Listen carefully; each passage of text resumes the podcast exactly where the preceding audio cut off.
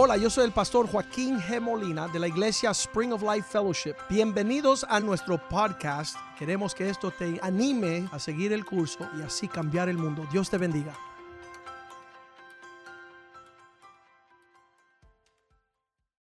Padre, te damos gracias por hallarnos en la casa del Señor, rodeado del pueblo del Señor, escuchando la palabra del Señor. Estamos en el lugar correcto, en el tiempo correcto. Y tú, Dios, tú, rocío del cielo, dice que está entre los hermanos que están juntos en armonía.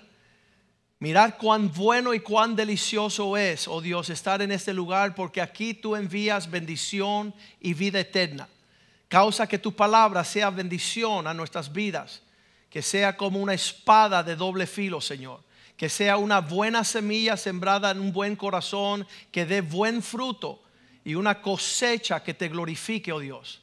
Este es tu invernadero, Señor, el lugar donde crece el fruto que es agradable a ti, Señor. Pedimos, Señor, que tú nos perdones, que nos lave con la sangre de Cristo y que seamos aptos para recibir tu palabra y que prospere nuestras vidas para tu gloria y para tu honra. Te lo pedimos en el nombre de Jesús. Amén, amén y amén. Habíamos comenzado en el primer servicio diciendo que los Estados Unidos no tiene más que 200 y pico de años.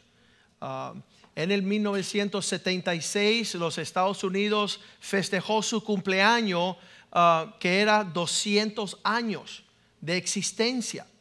Y cuando uno está en un país como los Estados Unidos, ya las costumbres del país y lo que estás haciendo se convierte tu persona. Imagínese cuando Dios le habla a Abraham en Génesis 15, versículo 13, y le dice, ah, tu descendencia, Jehová le dijo a Abraham, ten por, ten por cierto que tu descendencia morará en tierra ajena y será esclava allí y será oprimida 400 años. Por 400 años la advertencia es que la descendencia de Abraham, Israel, el pueblo de Dios, iba a estar cautivo 400 años. Si los Estados Unidos no tienen 400 años y en el 2076 cumple 300 años, y entonces 2176 serán 400 años en todo lo largo de todos estos años con una mente, diga conmigo, de esclavo. ¿Qué es eso? Una esclavitud. Y es bien importante que usted sepa que está engranado. Engranado. Ayer estaba yo en el intento de predicarle a una mujer y le decía, nosotros nos dedicamos a ayudar a la familia a ser exitosa, a ser próspera. Y ella me dijo, sí, mijito, pero donde no hay dinero no puede haber eso. Viste que, que el criterio de la mente esclava es que si no hay dinero no puede haber la prosperidad de la familia. Y eso es una mentira del mismísimo infierno. Porque Dios nos hizo libre del espíritu de mamón. Tenemos realmente, si yo tuviera el valor en dinero, la felicidad que yo tengo, soy multibillonario. No tengo un kilo arrancado, pero tengo una multitud de una familia tan rica, sobrenatural. Yo estoy por cierto que lo que yo disfruto con mis hijos, mi esposa, mi matrimonio, mi familia, no existe. Y las personas tienen que decir, no, él está contento porque debe tener un... No, nada. Es, es la misericordia de Dios sobre nuestra vida diariamente. Ah, hace un mes le estaba ayudando a un amigo. Me dice, Joaquín, tengo un problema legal y tú eres abogado, ayúdame un poco. Y cuando yo voy a ayudarle, le digo, mira, yo te voy a servir. ¿Sabes la diferencia de un esclavo y un siervo? El esclavo lo hace porque está obligado a hacerlo. Y el siervo lo hace porque él es siervo, él no, nadie lo obliga. Es su gozo servir. Y yo tengo que ver eh, si somos nosotros esclavos donde tú estás impuesto, tienes que ir a la iglesia y tienes que leer la Biblia y tienes que dar tus diezmos y tienes que servir hermano. Oh, es tu deleite. Y tú, tú crees lo que dice Cristo, que el más grande entre nosotros será el que sirve. El siervo será el más grande, el que va a alcanzar más promesa en esta vida. Eh, va a ser eh, la persona alegre, gozosa, la que derrama su vida porque tiene corazón de siervo. Pero hay muchos como tienen una trayectoria de largo plazo, más que 400 años, pero todos sus antecedentes, su antepasado, todos vienen con una actitud de esclavo. No, no sirvas a nadie, no atiendas a nadie, a menos que estás presionado y obligado. Y aún ahí están andando con una actitud contraria a, la actitud de un siervo. Vamos a hablar de eso. Es bien importante. Y entonces eh, eh, le digo, este señor dice, mira, no tengo dinero para pagarte. Le digo, mira, yo te estoy sirviendo y no por dinero. Dice, bueno, está bien, te voy a regalar un caballo. Digo, bueno, te regálame el caballo, está bien. Ah, días después, cuando le fuimos a predicar y aceptó a Cristo, le dije, mira, quédate con el caballo, este regalo es más grande para mí. Que tú hayas aceptado a Cristo. Y ese, es nuestra mente, ese es nuestro gusto. Ayer estuvimos sirviendo a 42 niñas que no son mi hija, que no son mi sobrina, que no son mis nietas, pero el pueblo de Dios sirve porque somos siervos de Él. Y el esclavo está buscando la forma de huir de no tener compromiso. Él piensa que están tomando a ventaja de él. Y esa mente de esclavo no te permite participar en la casa del Señor. No te permite brindar de tus dones y talentos. Entonces ahí estaba la mente esclava cuando estaban saliendo de Egipto en Éxodo 14, 10 Dios envió a Moisés a Egipto a decirle a Faraón, haz libre mi pueblo para que me puedan venir a servir. Ya no van a ser más esclavos, van a ser siervos. ¿Qué es la diferencia? Que lo esclavo es acto violento en contra de la voluntad de la persona. Y el siervo es aquel que derrama su vida por causa de su amor. Y ahí estaba, ellos decían, cuando Faraón se hubo acercado, ellos estaban huyendo, saliendo de Egipto, los hijos de Israel alzaron sus ojos y aquí vieron que los egipcios llegaban y tras ellos, por los que los hijos de Israel temieron de gran manera. La actitud de un esclavo es que está bajo el yugo del el miedo, el temor. Te voy a dar un latigazo. Te, baja el lomo, hace el ladrillo, trabaja, funciona, muévete. Y todo es una obligación externa sobre una persona oprimida. Y Dios no nos llamó a ser esclavos, sino a ser siervos. El siervo es aquel que no está siendo impuesto, no está siendo obligado, no está siendo martirizado, no está siendo agobiado. Es, tremendo ver el corazón de un siervo. Está lleno de gozo, está lleno de alegría, está lleno de agradecimiento. No se le cava el derramar su vida. ¿Por qué? Porque es un siervo. Ahí estaba la diferencia de un esclavo y un siervo cuando Dios en Éxodo 21, versículo 1, le dijo a, las leyes al pueblo de Israel, dice, llega la vida de un esclavo que está tan agradecido, está tan alegre con la actitud. Estas son las leyes que les propondrás. Mira lo que dice el, el 21, versículo 2.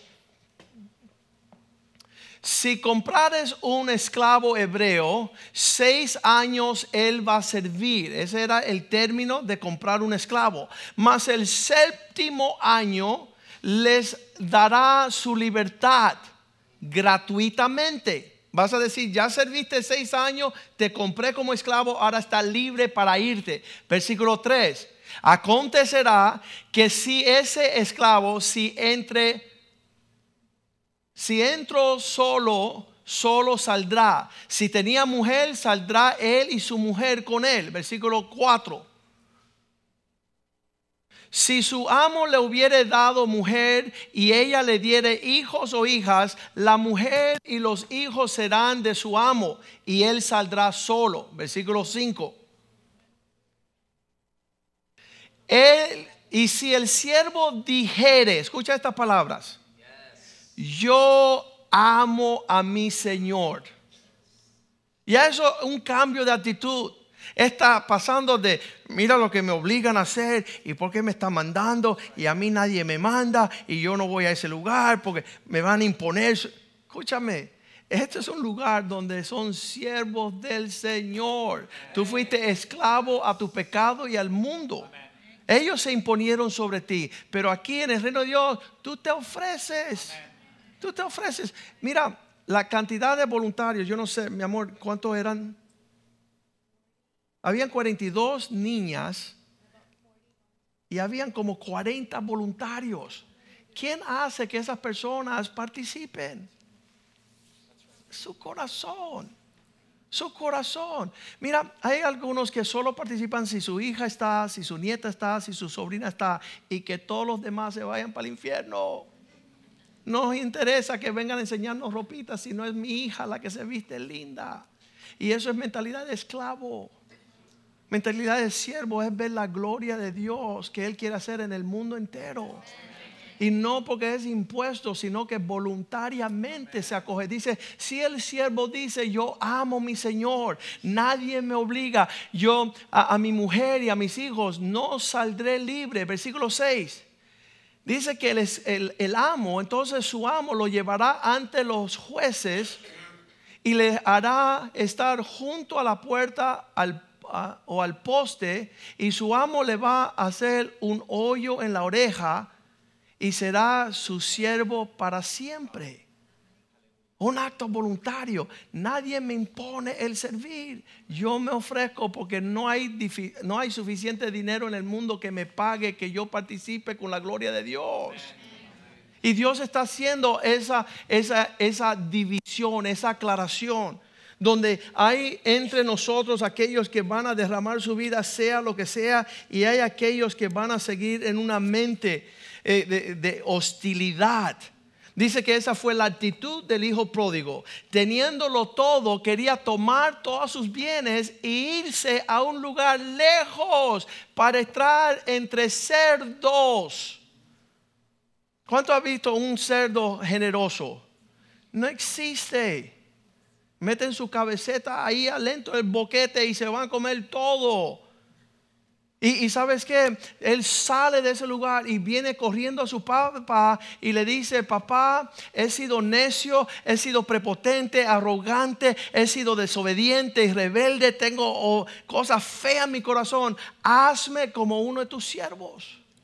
Enséñame cómo servir, enséñame cómo derramar mi vida Dame la actitud de un siervo. Aquí este, estamos diciendo la descripción de un siervo es alguien que voluntariamente se entrega a sí mismo en una actitud de servidumbre porque es la base de su gozo y de su alegría. No es ser siervo, no es un acto violenta, de violencia, no es un acto violento. No se trata con adquirir un, uh, una actitud de ego propio, sino es eh, el esclavo es el que está centrado en sí mismo. ¿Qué estoy buscando? ¿Qué estoy sacando? ¿Cuál es el provecho? El siervo está derramando todo lo que él tiene por causa de que esta es la libertad de su amor y de su gozo. El esclavo es una actitud de violencia impuesta donde dicen, eh, quiero ser libre, quiero hacer mis propios quehaceres. Imagínense 400 años de esclavitud. Cuando tú empiezas a hacer la matemática, cada uno de estos israelitas, como estaban impuestos en una actitud cautiva de esclavitud, ellos estaban por reventar el yugo de la esclavitud. ¿Para hacer qué? Para hacer su propia voluntad. Pero Dios los llama no a ser esclavos de Cristo, sino siervos. Y lo primero que Él hace diciendo, ¿sabes qué?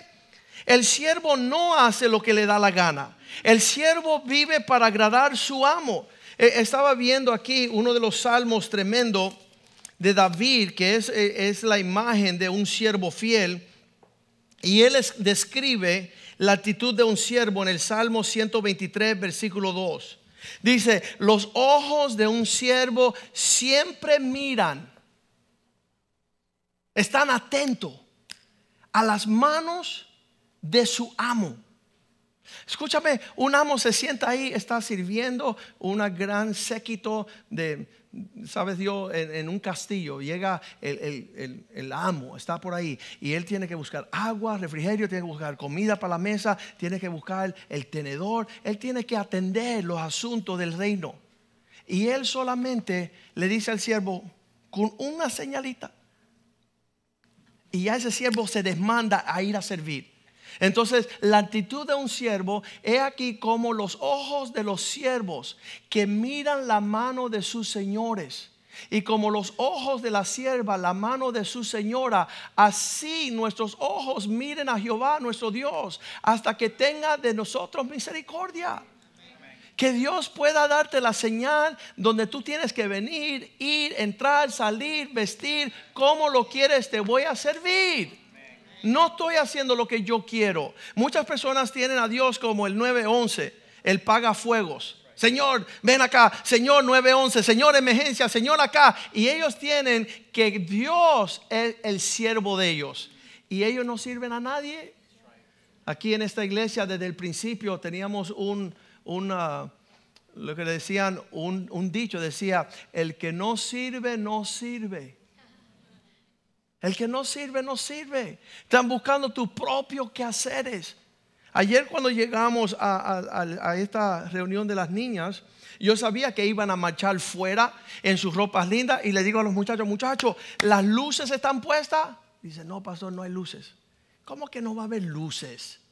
En, todo eh, eh, exposición de belleza, de damas lindas, eh, hay luces y hay luces. Y, yo enseguida amarré y pusimos siete luces para que alumbrara. Y apágame las luces estas que son normales para las luces especiales. ¿Por qué? Un evento especial. ¿Por qué? Porque estamos sirviendo. No es el que hace el menos, el que está buscando la oportunidad.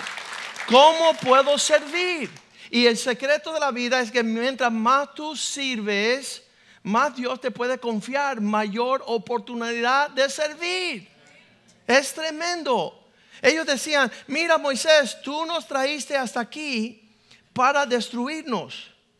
Tú nos sacaste aquí para que nos vaya súper mal. La actitud de un esclavo, Éxodo 14, versículo 11. Ellos le dijeron, Moisés, tú nos sacas al desierto a morir.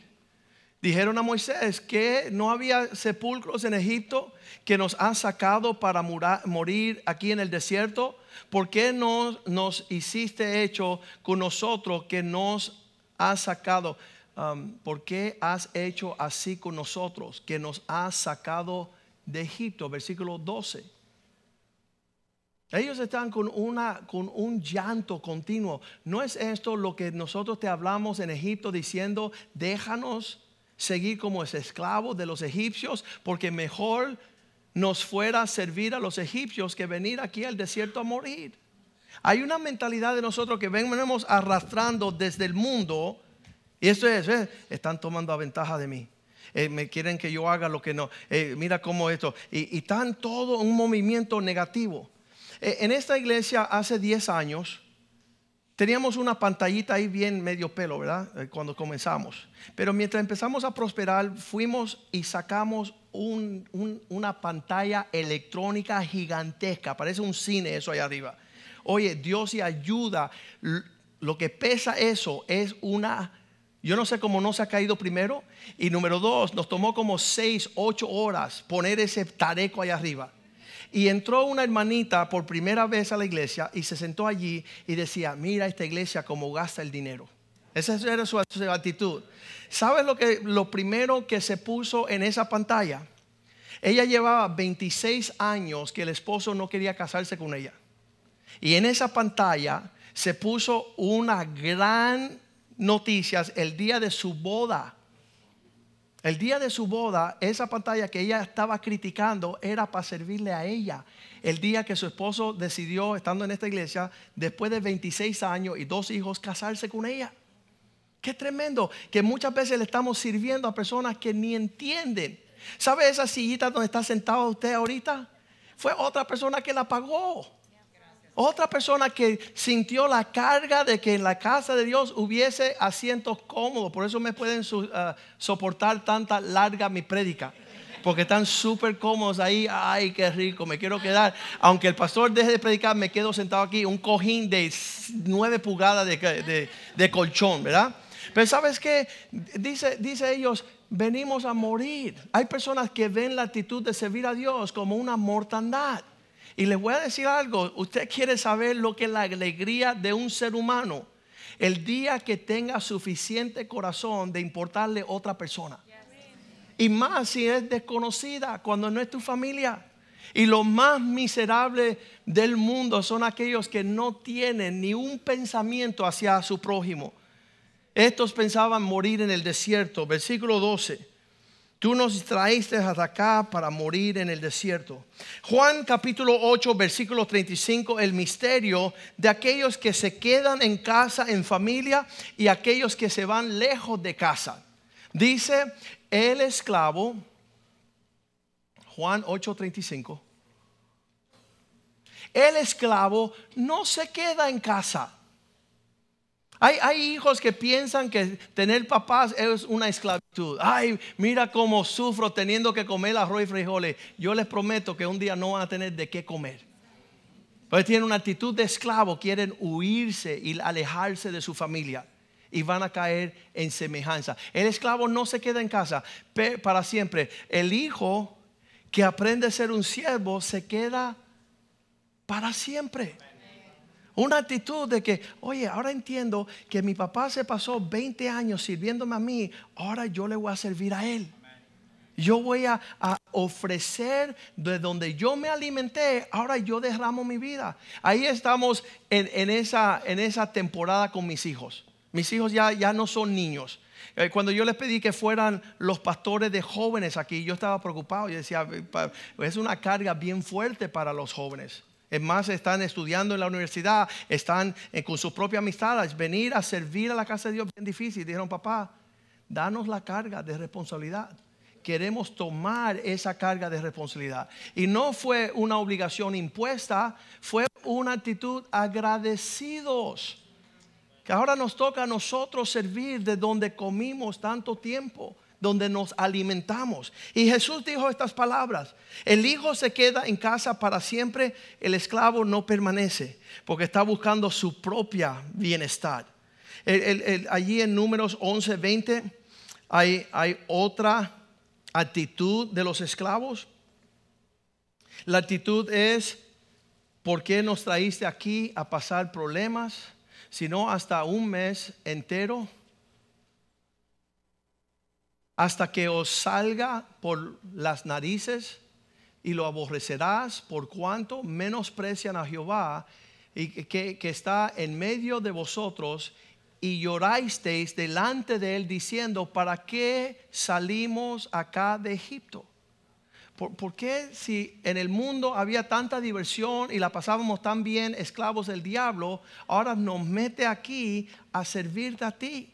Todavía mente de esclavos. No saben que estaban siendo libertados a una tierra que fluía leche y miel. Ellos seguían pensando que estaban siendo tomando a ventaja de ellos. Era una actitud súper triste. Nunca adquirieron la actitud de un siervo. Cuando Él los saca de Egipto, Él empieza a entrenarles a ellos. Um, ¿Han visto un siervo que hace lo que le da la gana? ¿Alguien han visto eso? No. De hecho, la descripción de la actitud de un siervo es que no hace lo que él quiere. Él tiene una, eh, está obligado a buscar el, mandato de aquel ah, que lo manda. Números 9, 17. Escuche lo primero que hizo el Señor cuando los sacó de Egipto. Le dice, ¿sabes qué? Ya pasaron de ser esclavos, ahora van a pasar de ser, a ser siervos. ¿Qué es un siervo? Aquel que hace lo que el amo le pida cuando usted alza sus ojos y ve a una nube sobre el tabernáculo, los hijos de Israel partirán. Y en el lugar donde la nube se detiene, allí acampan los hijos de Israel. Cuando la nube se mueve, tú te mueves. Cuando la nube, la nube no se mueve, usted está quieto y en base. ¿Por qué? Versículo 18. Porque el que manda la nube es Dios. Al, mandato de Jehová los hijos de Israel partían. Y cuando Dios mandaba la nube mover, le Jehová acampaban. Todos los días que la nube estaba sobre el tabernáculo, permanecían acampados. Si la nube está detenida, nos detenemos. Si la, la nube se mueve, nos movemos. Las personas que dicen, no nos da la gana. Aquí salimos de Egipto para escuchar a nadie. Tenemos la libertad de seguir caminando. Órale amigo, siga caminando, porque cuando usted se aleje de la nube ya no va a haber sombra.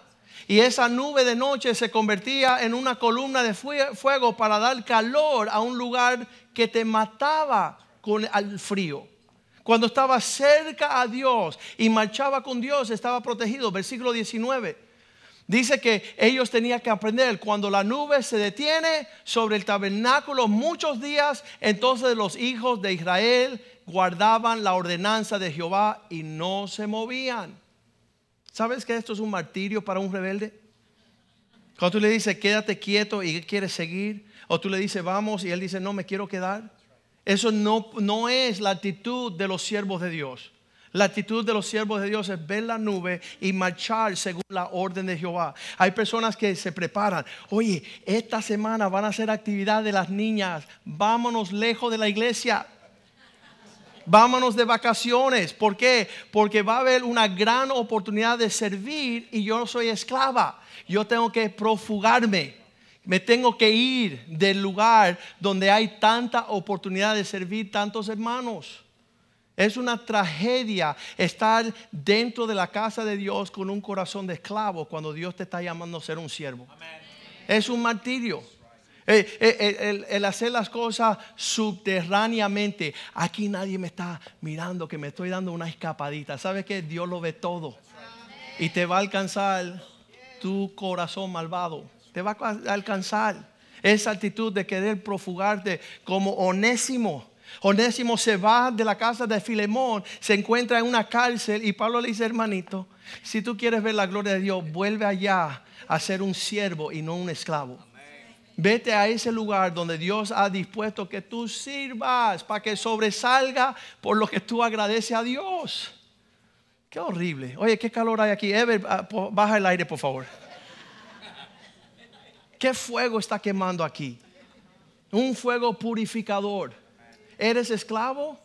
¿Has cambiado tu mente? ¿O eres un siervo agradecido? No te las encuentra cómo vas a agradecerle a Dios por lo que Él ha hecho sobre tu vida. Números 19, ah, yendo al versículo 20. Solamente, algunas veces la nube, cuando la nube estaba sobre el tabernáculo, pocos días, el mandato de Jehová acampaban y el mandato de Jehová partían. 21. Escucha esto, mira, es bien importante. Y cuando la nube se detenía desde la tarde hasta la mañana, o cuando la mañana la nube se levantaba, ellos partían.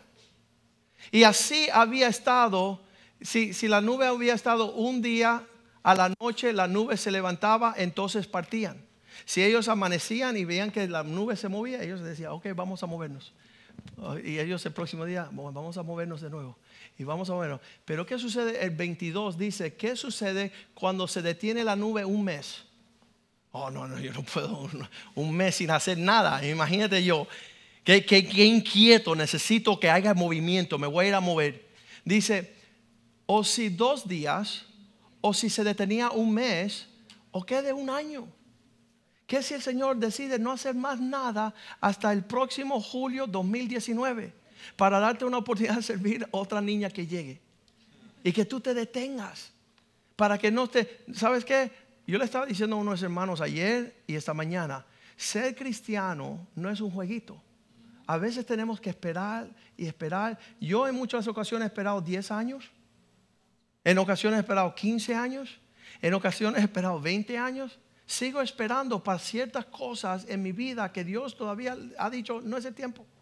No es el tiempo. Y yo no me puedo enojar, no me puedo frustrar, no puedo... ¿Sabes por qué? Porque tengo un entendimiento que detrás de la escena, cuando Dios se detiene, es que está haciendo algo maravilloso. De verdad que está haciendo algo glorioso. Y yo espero así, ay Señor, lo voy a esperar. Porque no tengo dónde ir a buscar más nada.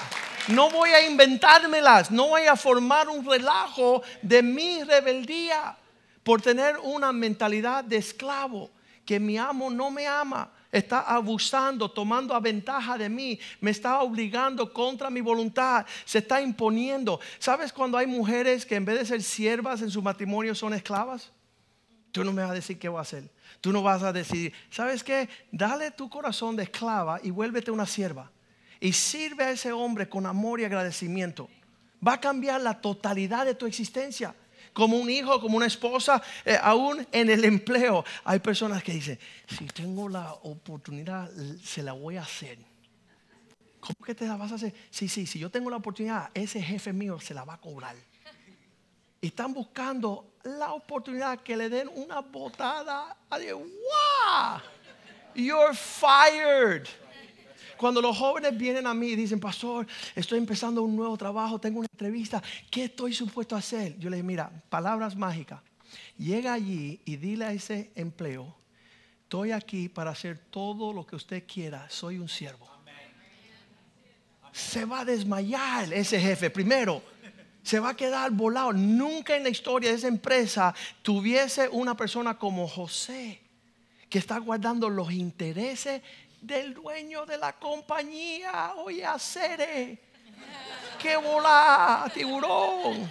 ¿Quién ha pensado así en la historia de los cubanos? Jamás, jamás. Yo, yo, me dediqué cuando fui a Nicaragua por primera vez, hice un estudio histórico, constitucional del pueblo nicaragüense. ¿Sabes a quién ellos escuchan? Fernanda, ¿te estoy escuchando bien? Ni su madre, ni su abuela. En la constitución histórica nicaragüense, cada 20 años hay un golpe de Estado. ¿Y quién lo hace? ¿El cubano? No, el venezolano no, el mismo nicaragüense. Golpe de Estado, no resisten tener ningún gobierno a largo plazo porque hay rebeldía ardiendo en el corazón. En la palabra en inglés se llama sedition. En español es sedición. Escúchame, es la naturaleza de Satanás. Estar en una iglesia, la oportunidad que tenemos de deshacernos de ese pastor. Ah, que tengo la oportunidad. Él dice para la derecha, se van para la izquierda, el norte, el sur, un relajo, no contra mí, contra Dios, no contra mí. Yo me deleito en servir, no, no, no se me la acaba de servir. Es tremendo esa oportunidad de ser un siervo del Señor en todo lugar. Dice allí, si se detiene dos días, versículo 22,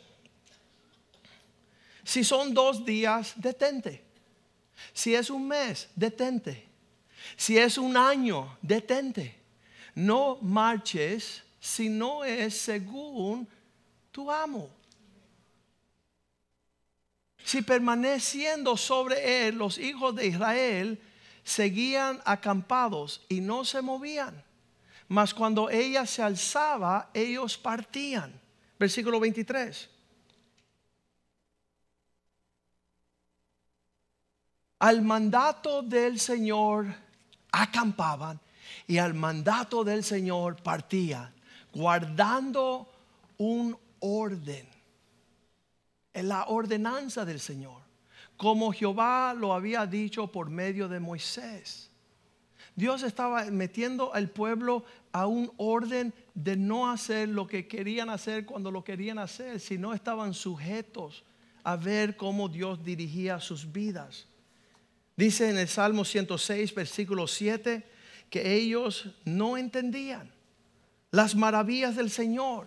Nuestros padres en Egipto no entendieron cómo Dios procedía en maravillas, no se acordaron de la muchedumbre de sus misericordias, sino que se revelaron junto al mar, el mar rojo. Dice Hebreos 3:16 que habiendo escuchado, ¿quién fueron quienes se revelaron? ¿Quiénes fueron los que habiendo oído le provocaron al Señor? ¿No fueron todos los que salieron de Egipto por mano de Moisés? Versículo 17. Todos escucharon, todos fueron dirigidos por Moisés. ¿En quiénes fueron los que habiendo oído le provocaron? No fueron todos los que salían. El 17 dice, ¿y con quién estuvo disgustado 40 años? No fue con los que pecaron cuyos cuerpos cayeron en el desierto. Imagínese, hermano, que tú eres esclavo del pecado, del mundo, de la desobediencia, de rebeldía en el mundo. Dios te trae a su pueblo y dentro de la obra del Señor, el pueblo de Dios, la casa de Dios, tú sigues incrédulamente. Tú te comportas como un esclavo y no como un siervo. Me encanta el Henry y Claire. ¿Dónde están ellos? Se acaban de ir para la cafetería, van a servir. Ellos van a preparar las. Oye, llevan 10 años. Qué bueno que se fueron, podemos hablar de ellos. 10 años junto con Fernanda en el cargo de servir las mesas en la casa de Dios. ¿Sabes qué? Le pagamos, le vamos a subir el sueldo doble. Lo que reciben de pago ahora dos veces. Cero. No lo están haciendo por dinero. No hay forma de sacarlo por los pelos. ¿Sabe por qué? Porque quieren servir a su Señor. Un aplauso al Señor. El, lunes por las mañanas viene un ejército de mujeres. Y hay unos cuantos hombres que, que ayudan un poquito, pero las mujeres están con la batalla de decir, queremos servir a nuestro Jesús. Y cuando llegan aquí, tratan este lugar como que Jesús va a entrar el próximo servicio. Ellas con una excelencia, mira, ya cancelaron su membresía al gimnasio porque aquí sudan. Se ponen su ropa deportiva y llegan aquí y empiezan a limpiar ese lugar. Y, y tú dices, obra y magia del Espíritu Santo, mira cómo está limpio todo. No, hay siervas que con el sudor de su frente están sirviendo a su amo.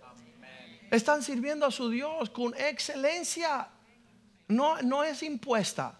No, no es la, lo que sería una penitencia para Clarita es cerrarle la casa los lunes por la noche.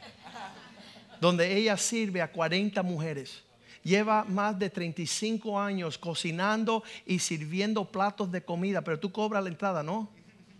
No, no es a, fuerza de dinero, es un corazón grande.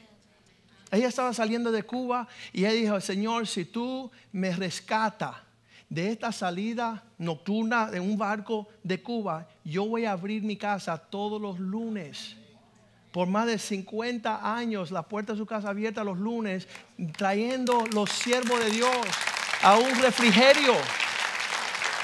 ¿Y quién te obliga, Clarita? No es una obligación, es un corazón derramado.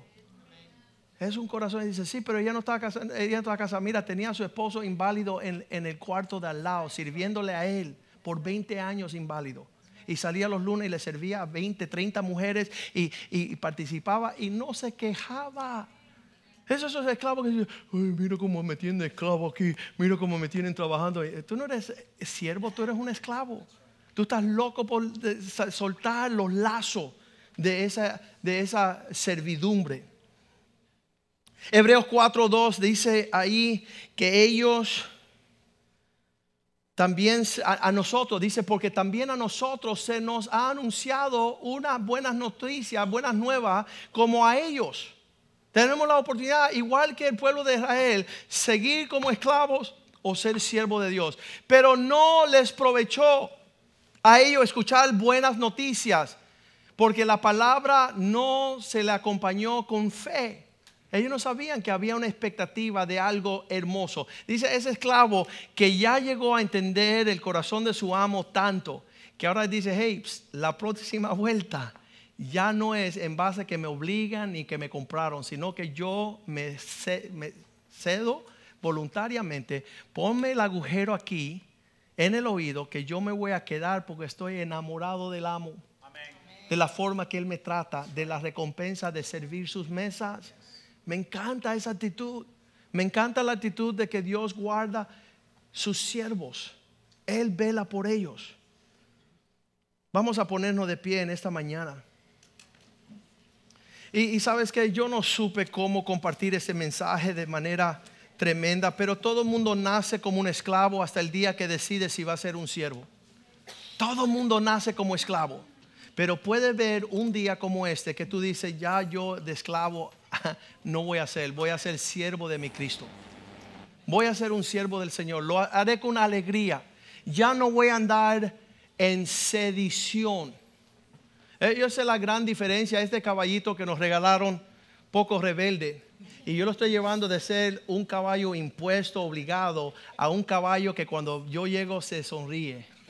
Y ahí viene mi amo. Tiene una croqueta, una zanahoria, una manzana, tiene unas palabras de ánimo.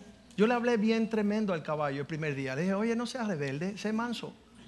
Si aquí te están cuidando, dando buena comida, te están haciendo una casita, agradece lo que tienes. ¿Sabe? Cambió su actitud rápido.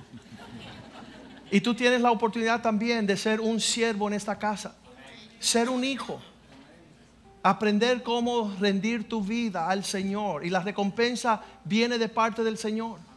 Yo me acuerdo cuando eh, iniciamos la iglesia, mi hermano Jules estaba de viajes, ahorita él está de viaje de nuevo, y, él estaba fuera como ocho años, seis años más o menos. La iglesia nació y ya estaba grandecita la iglesia.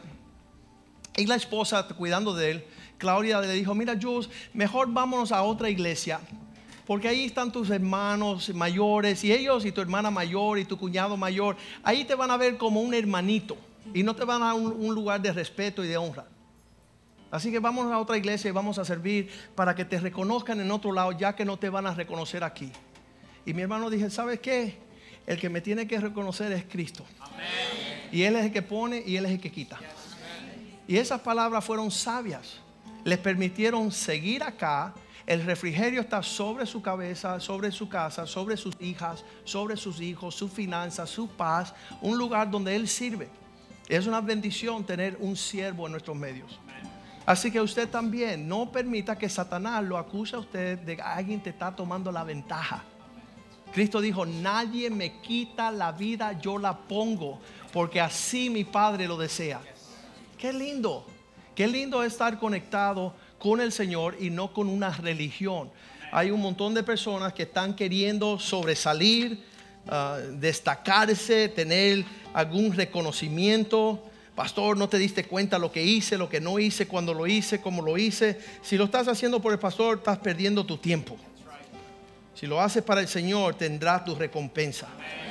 Dios no es infiel para no olvidar nuestra obra y labor de amor que hemos mostrado a los santos. Es súper importante que este momento, que traemos esa mentalidad de esclavo, una persona que desconfía, esa persona está huyendo todo el tiempo. Dice que el malvado huye y nadie lo persigue. La persona que siempre tiene mentalidad de lo voy a hacer porque me están mirando, porque para que reconozcan lo que yo hice, lo que no hice. Todo eso es una pérdida de tiempo. Pero si tú hoy decides decir, Señor, tú me sacaste del mundo para que yo fuese tu siervo. Yo sé que tú me estás llevando a un lugar que fluye leche y miel. Yo sé que tú me apacentas. Yo sé que tú me cuidas. Yo sé que tú me llevas a agua de reposo. Yo sé que hay pastos verdes.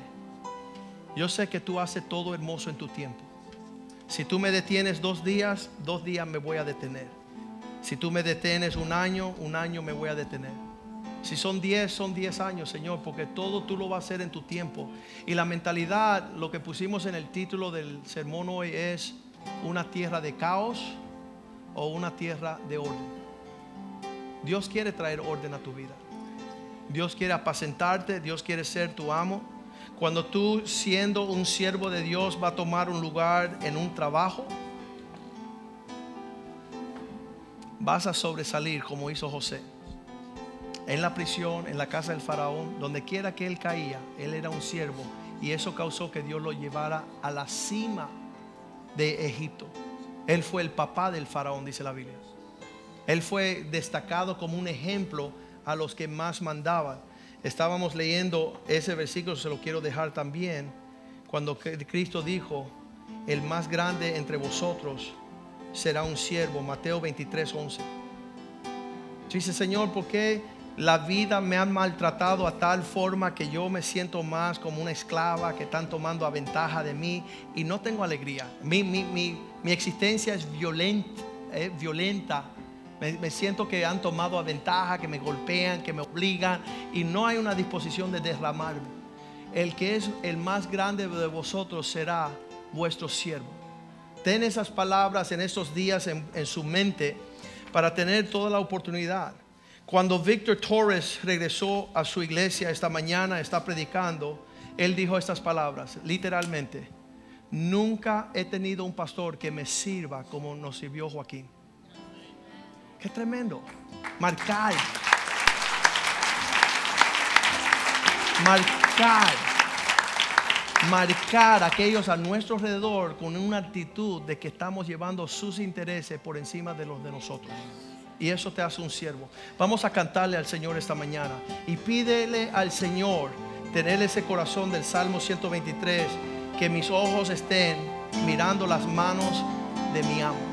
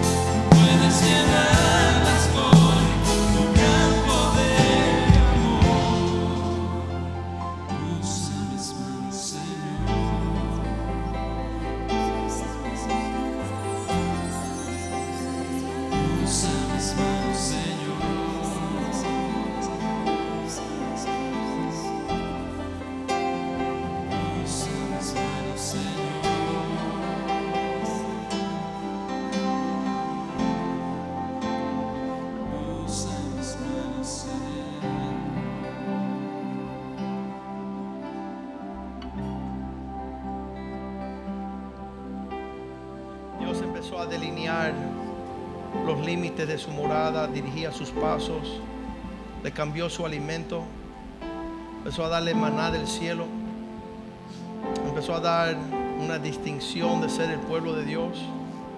Es una gran diferencia cuando hice el funeral la semana pasada de nuestra hermana Elena Bejerano, que fue una veterana de guerra aquí en nuestros medios.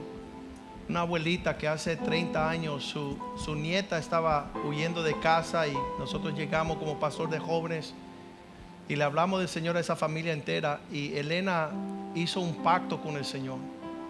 Ella dice, yo el resto de mis días voy a honrar al pastor Joaquín por lo que él hizo por mi nieta. Y ahí era antes de haber iniciado esta iglesia. Y ella empezó a servir y servir y servir. Luego se le iba su nieta a otra iglesia y ella decía, no, yo voy a servir a la casa, a la iglesia con el pastor Joaquín. Y después su hija, la mamá de la nieta, se fue también para otra iglesia y ella siguió en nuestros medios. Ella no estaba sirviendo a los hombres, ella está sirviendo a Dios. Y ella fue fiel hasta la muerte. Y en la funeral la semana pasada tuve la oportunidad de, de compartir lo especial que se siente un pastor pastoreal a una oveja y no un chivo. Porque cuando uno pastorea los chivos solo que chivan, ¿no? Pero pastorear una oveja es un deleite y esa mujer nunca se criticó. Ella nunca tuvo un mal día en la casa del Señor. Aun cuando dejó de manejar, la recogían, la traían acá. Y, ella era un deleite, ella era maestra de español y cada vez que yo hablaba mal ella me corregía y me escribía las, palabras correctas, decía, no se dice así, se dice, y él me daba el pasado, el presente y el futuro, pretérito, imperfecto del pasado, todas esas gramáticas, ella era eh, eh, maestra de español, pero qué deleite es convivir en, ese, en, ese, en esa realidad y, sabes, tú no puedes disfrazarte a lo que tú no eres. Ah, mi niño, el, más pequeño de los varones, cuando tenía nueve añitos, uno de los ah, hombres que servían conmigo, él le hizo una trastada, le, dijo, le hizo un mal testimonio. Y, y, mi hijo de nueve añitos fue a mi oficina y me miró a los ojos y dijo, papá, ese hombre no es cristiano. Ese hombre no es oveja. Y, los niños saben eh, ver el que sirve, que no sirve, el que derrama. Sabes que ah, esas niñas que estaban ahí anoche, ellos, ellos sabían quién está ahí. Ellos saben qué estábamos celebrando y, qué es una realidad en Cristo. Y, el día que dejemos de ser egoístas, ese es el plano. Que tú puedas celebrar a, alguien que no es quien tú eres, que, no es su agenda Ah, y, realmente Dios quiere que seamos ese pueblo porque nos vamos a destacar entre aquellos que no son su pueblo. Primera de Pedro 2.10 dice, una vez no éramos pueblo. Porque andábamos en nuestro, vosotros en otro tiempo no eras pueblo. Había un día que no te importaba a nadie, ni tu propia familia te importaba. Pero ahora, pero que ahora sois pueblo de Dios. En otro tiempo no te alcanzaba tener misericordia, pero ahora tú sabes lo que es brindar de lo que a ti se te brindó. En Jonás, el libro de Jonás 4:11, Dios mira para abajo, Jonás está enojado, él no quiere que Dios haga nada con nadie, llévalo todos al infierno, así se lo merecen. Pero Dios dice, ¿cómo yo no voy a tener misericordia de aquellos que no saben la diferencia entre la mano derecha y la mano izquierda? y los animales que tienen. Dios está atento a todas las cosas para que nosotros nos destaquemos como siervos auténticos del Señor. Que tú seas una persona cuyo corazón ya cambió de ser un esclavo llevado por temor, por violencia, por obligación, por lo que una presión externa a, a algo interior que tú te estás derramando. Padre, te doy gracias por esta palabra. Tú nos llamaste a ser tus siervos. Tú nos sacaste de las tinieblas a tu luz maravillosa para deleitarnos y proclamar tus bondades, oh Dios. Permítanos siempre, oh Dios, derramar nuestras vidas, que es nuestro acto racionable, Señor, razonable. Es lo que podemos hacer, lo que tú hiciste por nosotros, Dios. Que el amor tuyo se derrame en nosotros para poder servir a los demás, Señor a los buenos, a los malos, a los ignorantes, oh Dios, a los irresponsables, que nuestro corazón no se amargue como un esclavo, sino que sea lleno de amor y agradecimiento, porque somos lo que somos por la gracia de Dios. Somos tus siervos, oh Dios, en esta generación para servir a Dios y a nuestro prójimo. En la casa de Dios que nos conozcan como aquellos que voluntariamente hemos rendido nuestro tiempo, nuestros talentos, nuestros tesoros, para así, Señor, ser renumerados y reconocidos por ti. Glorifícate, oh Dios, de esta manera. En el día que tu pueblo se entrega voluntariamente, sería el día de tu poder. Te glorificamos y te bendecimos en la casa de Dios y te damos gracias por tus bondades. Bendice a las familias representadas aquí, oh Dios. Abre los cielos, Señor. Abre la ventana de los cielos y causa que exista abundancia de recursos. Que no haya falta de nada, Señor. Pero que en todas cosas podamos prosperar conforme prospera nuestra alma. Glorifícate, Señor. Extiende tu misericordia hacia nuestros hijos y nuestros nietos, Dios, para que ellos conozcan un Dios poderoso. Te damos gracias en el poderoso nombre de Jesús y el pueblo de Dios dice amén, amén y amén. Mañana a las 8.